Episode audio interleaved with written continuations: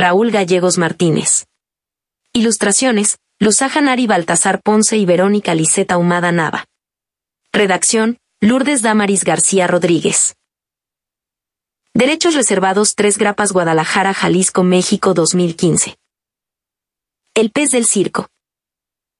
Era un pez dorado, que había nacido en el fondo. De una alcancía de un circo.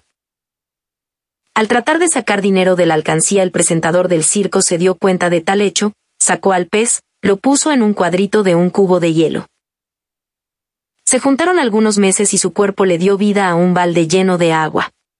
Llegó el momento que no había pecera, estanque o lugar que lo pudiese contener. Así que decidió construir un enorme estanque. En donde su atracción principal era este pez que subía por una escalera. A una altura de más de diez pisos, y se lanzaba. Con el tiempo el pez dorado se consagró el más grande, el más valiente del mundo. No te conformes en vivir en una pecera, lánzate a buscar un océano interminable de posibilidades, conforme su destino en el acierto fraterno de vivir. Ya que usted proviene de un ser omnipotente y como su hijo puede reclamar lo que por derecho les concebido, su vida que es sin lugar a duda la confirmación misma de su descendencia.